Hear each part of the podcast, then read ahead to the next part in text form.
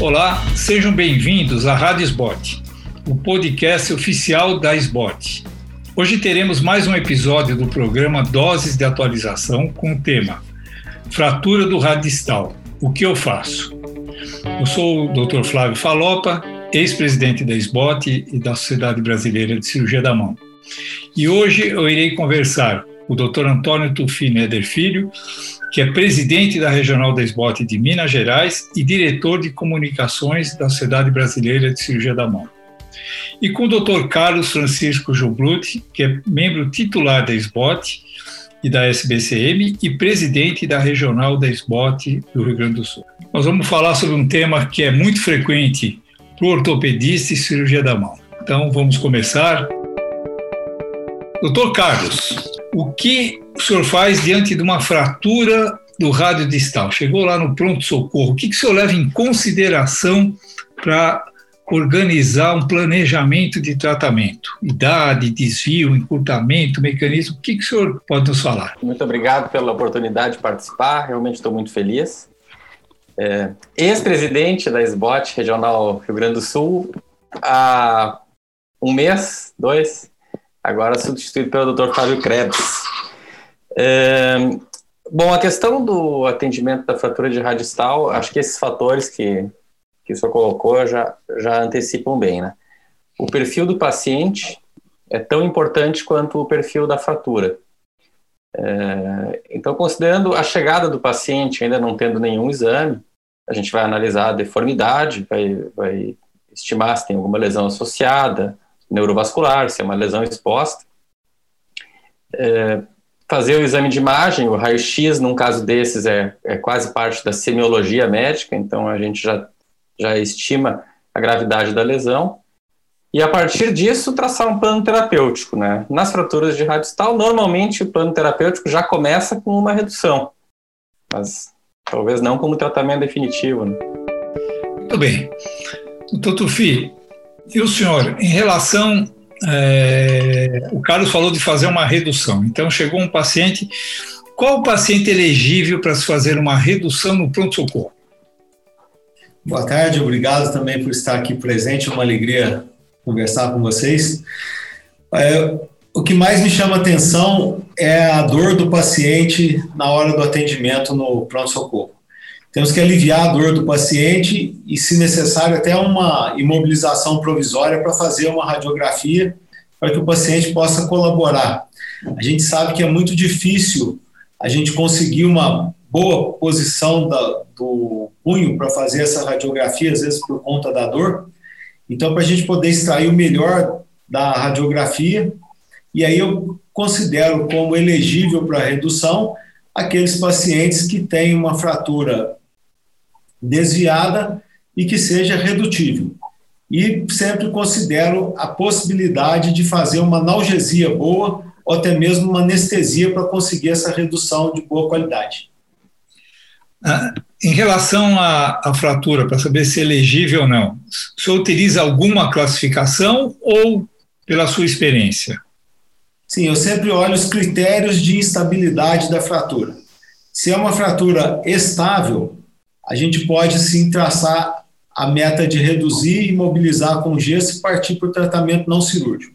Se é uma fratura instável, aquela que a gente sabe que não vai ficar no tratamento não cirúrgico, eu preocupo sempre em deixar uma posição mais alinhada para proteger principalmente o nervo mediano e já programar a cirurgia para o mais breve possível para esse paciente. Perfeito. Carlos, você falou sobre redução. Como que você faz então uma redução? É manual, é ambulatorial, anestesia local, bloqueio? Então fala um pouquinho sobre sua conduta. Chegou aquele paciente, você acha que dá para reduzir? O que, que você faz? Bom, uh, tem um material interessante, assim, que acho que foi um dos primeiros em que eu tive oportunidade de ver escrito sobre a anestesia no foco fraturário no hematoma, que foi, inclusive, o senhor consta como um dos autores, que é o projeto Diretrizes, que, que aliás, continua muito atual, né? Vale sempre a pena dar uma revisada, dar uma lida. Isso respondendo à pergunta, uh, e concordando com o que o Tufi falou, a gente tem que se preocupar muito com a dor do paciente. Então, como eu faço a redução? Eu faço a antisepsia, faço a, o bloqueio no foco fraturário, bloqueio do hematoma, isso de 8 a 10 ml, normalmente, levando em consideração que seja um paciente adulto, é, com Xilo 1% sem vasoconstritor, sempre considerando a tração como uma, um mecanismo adequado de fratura. É, existem situações em que a gente pode, é, por exemplo, um paciente pediátrico, aumentar a deformidade usando o periósteo como um recurso para manter a redução, mas num paciente adulto, idoso, fratura de coles, é sempre uma atenção especial na tração e o paciente sem dor. É, e depois a imobilização. E na imobilização a gente tem um, uma questão interessante, que é a imobilização é, em três pontos, né? ou o gesso, ou uma tala que faça uma imobilização com três pontos de estabilidade, para aumentar um pouco a chance de manter uma fratura em condições de seguir tratamento conservador de modo definitivo. Perfeito. Tufi, você, como você faz? Semelhante ou você faz alguma coisa diferente que você podia acrescentar? Eu só tomo cuidado de colocar o paciente em decúbito dorsal. Acho que ele deitado fica mais fácil da gente fazer. E nunca faço essa redução sozinho. Eu coloco um assistente, um, até mesmo um técnico de enfermagem para segurar no braço do paciente acima do cotovelo, para que a gente possa fazer uma tração e contratração. Isso me facilita a movimentação para tentar uma manobra mais suave e única para fazer essa redução. Perfeito. Então, pelo que eu entendi, os dois fazem redução no pronto-socorro. Sim. Sim, perfeito. E em relação à posição, o Carlos falou sobre três pontos. Você faz, usa flexão, extensão, desvio radial, pronação, supinação. Com, qual posição ou posição neutra? Como você imobiliza esse paciente? Eu imobilizo com uma semipronação e flexão do punho mas não a posição forçada de cotton lauder, não. A posição que seja possível do paciente tolerar e que ele consiga fazer a flexão dos dedos. Se a gente precisa de fazer uma, uma flexão excessiva para conseguir manter essa redução, nós vamos estar tá de, predispondo aí a edema maior, até mesmo distrofia, eu já indico a cirurgia. Já mudo a, conduta ali na hora, coloco uma tala de alívio só de repouso em neutro mesmo e já marco a cirurgia para o paciente. Perfeito. Carlos, em relação à cirurgia, uma vez é, indicada a cirurgia, não conseguiu reduzir, como o Tufi falou, qual o seu método preferido de tratamento cirúrgico?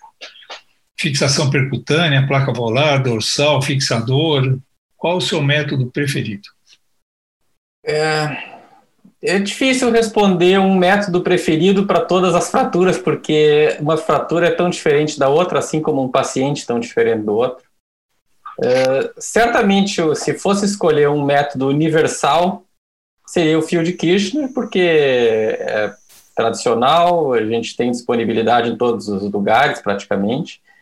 É, mas realmente é, a gente vai ter uma aplicabilidade melhor desse método nos pacientes que têm uma fratura com pouca combinação metafisária, né, é, que não tem uma osteoporose muito severa, em que tu tem a perda da pega do fio no osso. Mesmo nessas situações, a gente acaba tendo alternativas, né, usando o fio de Kirchner, uma abordagem que eu já tive a oportunidade de fazer um método, uh, usando os princípios do método de Wilson, né, e enfim, respondendo a pergunta objetivamente, seria o fio de Kirchner. Kirchner, tá bom. Perfeito. E você, Tufi? Eu gosto muito da placa bloqueada volar. Eu, a, a minha escolha pela, pela, pela placa é baseada no que eu acho que é uma reabilitação mais precoce.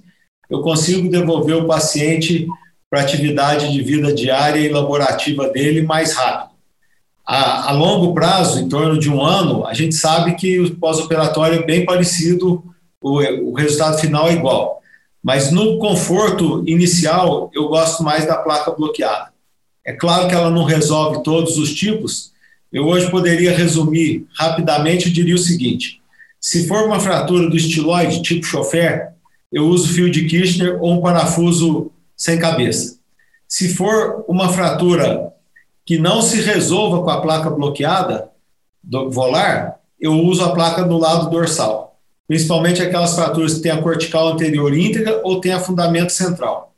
E fixador externo eu guardo para aquele controle de danos ou uma fratura exposta, alguma coisa que seja irreconstrutível ali no, no primeiro momento. A grande maioria eu resolvo com placa bloqueada.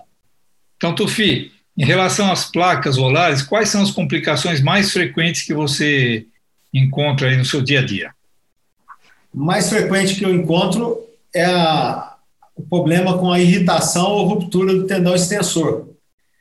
Aí eu vou puxar um pouco a, a brasa para minha sardinha aqui, que é a minha tese de doutorado, é o uso do parafuso unicortical.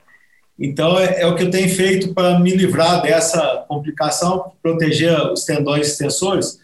Hoje eu tomo cuidado de perfurar apenas a cortical volar. Quando a, a broca encosta na cortical dorsal, eu já paro. E aí faço a medida e uso o parafuso com em torno aí de 80% do comprimento do necessário, 80% é suficiente para evitar essa complicação. Carlos, você falou sobre os fios e as complicações mais frequentes em relação à, à fixação com fios de Kirchner. Uh, a primeira complicação é a irritação dos fios uh, na pele mesmo. Né? Uh, Para prevenir isso, é importante, sempre no momento do ato cirúrgico, observar se a pele está bem acomodada na posição com relação aos fios. Então, eventualmente, a gente tem que ampliar a incisão, fazer algum ajuste para que a pele não fique machucando sobre os fios. Além disso, eventualmente, soltura do fio. Então, é uma coisa que que também acontece, né? E como qualquer cirurgia, quando a gente corre o risco de, eh, no acesso para a colocação do fio, ou o fio em si pode uh, acabar incomodando, irritando algum dos ramos sensitivos, especialmente a preocupação com o ramo sensitivo do radial, junto ao, à borda uh, do estiloide radial. É, são os que me ocorrem agora primeiramente. Perfeito. Só em relação ao tempo de mobilização, é, com fios, quanto tempo você mantém a imobilização do paciente? É, norma, isso também é, pode mudar conforme a idade e a qualidade óssea. Mas é, normalmente eu mantenho algum tempo de alguma imobilização no paciente em torno de 5 a 6 semanas. Então, com o fio de Kirchner, eu inicialmente coloco uma tala gessada no pós-operatório imediato. É, e depois, se a qualidade óssea for boa, eu posso evoluir para uma órtese removível. É, a órtese ela tem que ser customizada, porque essas órteses que o paciente compra, eventualmente numa casa ortopédica, elas acabam apertando por sobre o fio de Kirchner. Então, é, vai ter que cortar uma parte dela ou fazer com um terapeuta de mão.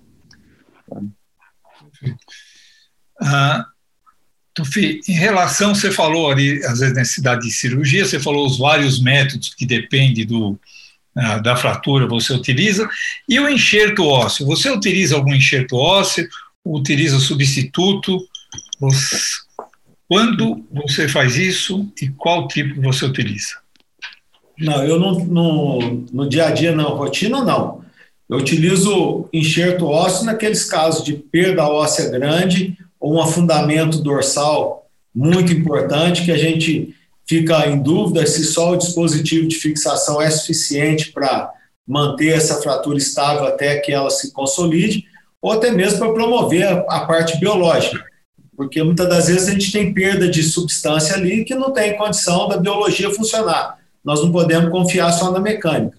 Então, eu, a minha preferência é por enxerto ósseo mesmo, do paciente.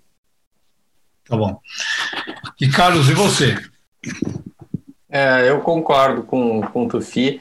É, a realidade que eu vejo é o seguinte: é, quando tu tem uma fratura com muita instabilidade ou uma combinação metafisária, se tu tem a disponibilidade de usar uma placa bloqueada, essa fratura vai ser estabilizada pela placa tempo suficiente para o organismo consolidar. Não vejo necessidade de usar enxerto ósseo como um método de uh, uh, que venha a contribuir com a consolidação óssea. A utilidade seria para aumentar a estabilidade, mas se tu tem uma placa bloqueada à disposição nessa situação específica, em princípio não vai precisar aumentar a estabilidade.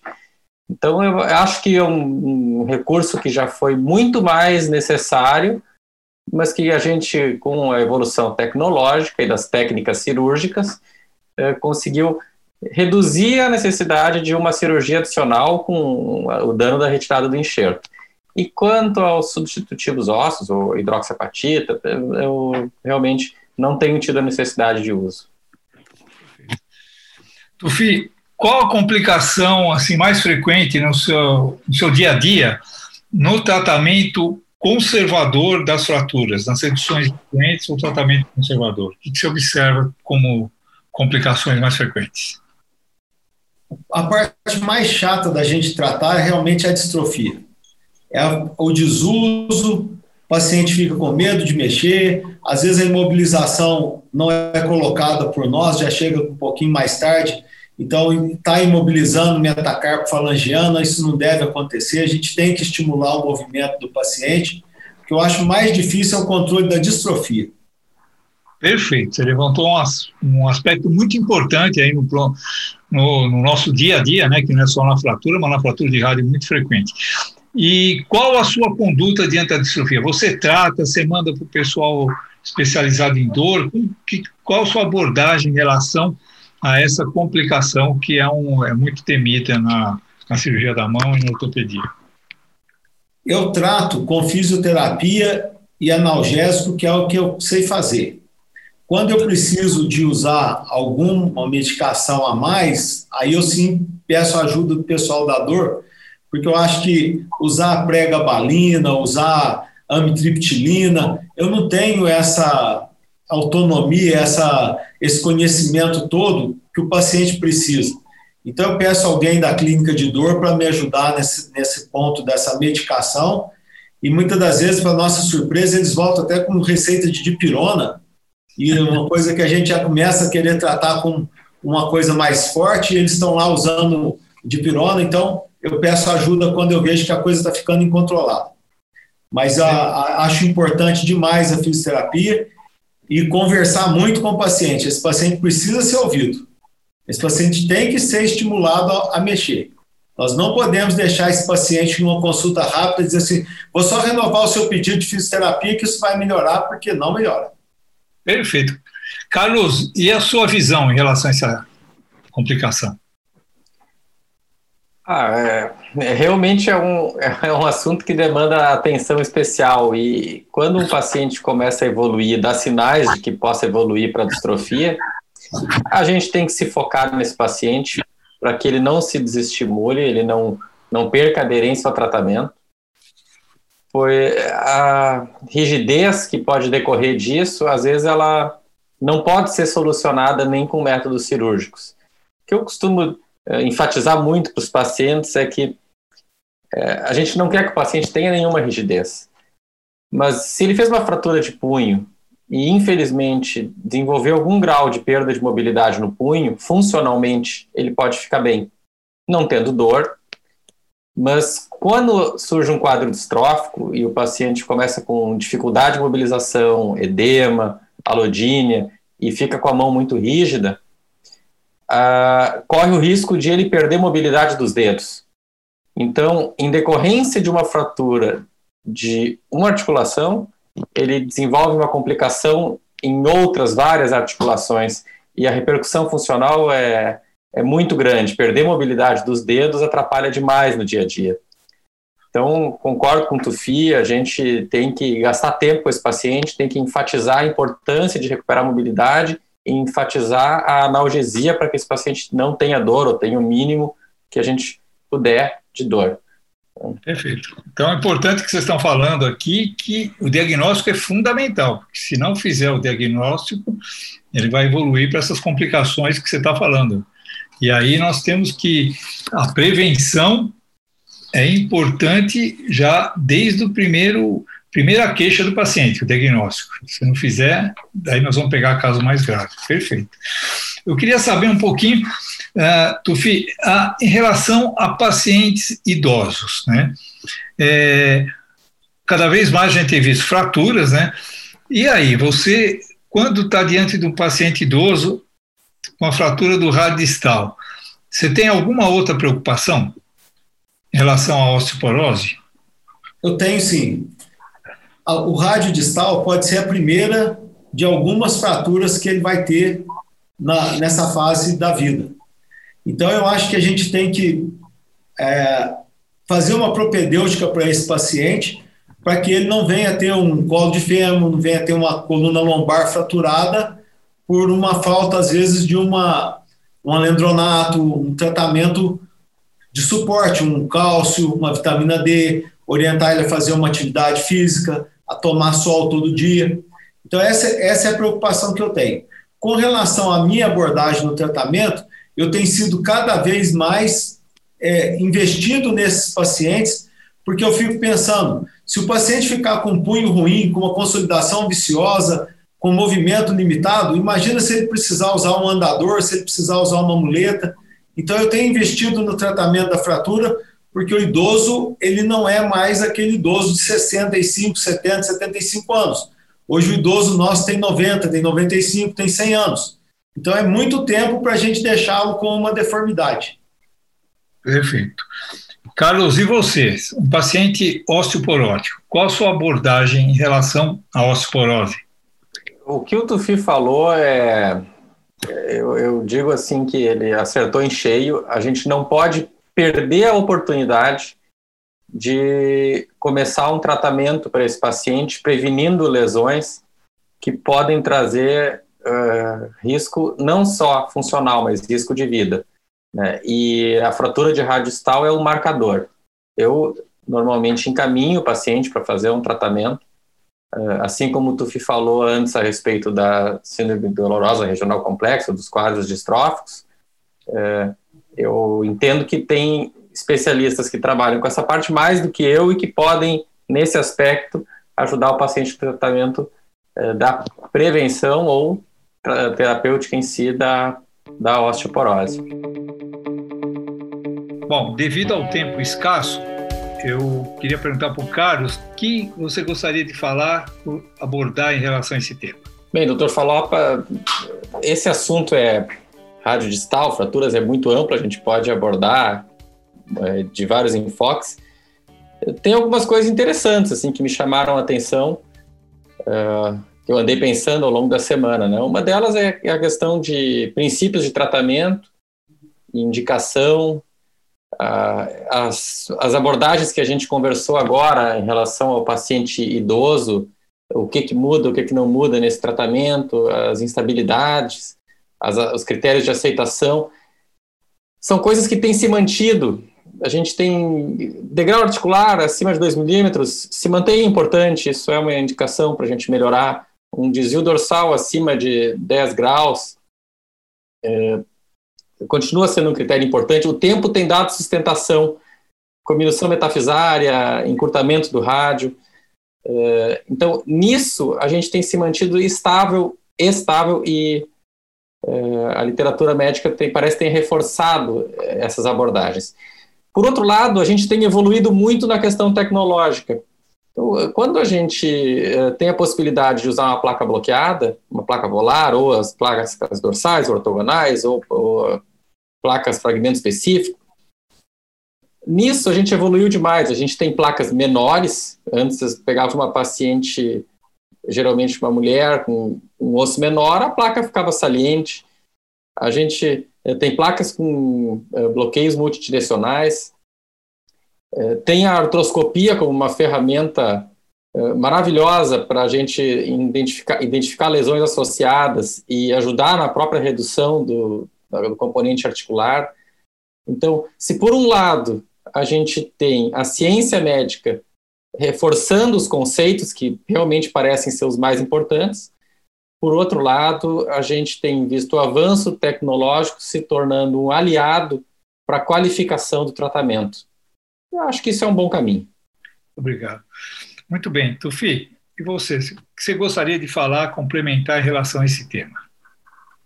É, eu gostaria só de completar com a relação à fratura do estiloide ulnar, que quase sempre está associada aí, e quando está associado, modifica um pouco a nossa conduta. É chamar atenção para aqueles casos em que existe uma instabilidade na rádio ulnar distal decorrente da avulsão do processo estiloide. Então, essa fratura do estiloide da una, ela deve ser sempre avaliada. No, na minha conduta é, pessoal, eu sempre faço a fixação do rádio naqueles casos cirúrgicos, claro, e após a fixação do rádio, eu testo com cisalhamento a rádio distal. Se ela estiver instável, então eu indico a, fixação do processo estiloide da una ou a reinserção do complexo da fibrocartilagem triangular. E só modifico um pouquinho o meu pós-operatório quando o paciente tem essa fratura do estiloide da una, que não é cirúrgica, que não necessita fixar, eu tenho cuidado de manter uma órtese um pouquinho mais aí duas, três semanas, até que a dor pare naquele local. Se a gente tem muita, muita vontade de estimular o paciente a mexer muito depressa, ele pode ficar sentindo dor por conta dessa fratura. Perfeito. Então, como nós vimos, é um tema muito abrangente e eu queria agradecer a participação do Dr. Carlos Rumbruti e do Dr. Antônio Tufi, que abrilhantaram muito este tema. E você acabou de ouvir mais um episódio da Rádio Esporte, podcast oficial da Sociedade Brasileira de Ortopedia e Traumatologia. Todas as edições estão disponíveis no site www.sport.org.br e também nas principais plataformas de streaming. Nos vemos até o próximo episódio. Até lá.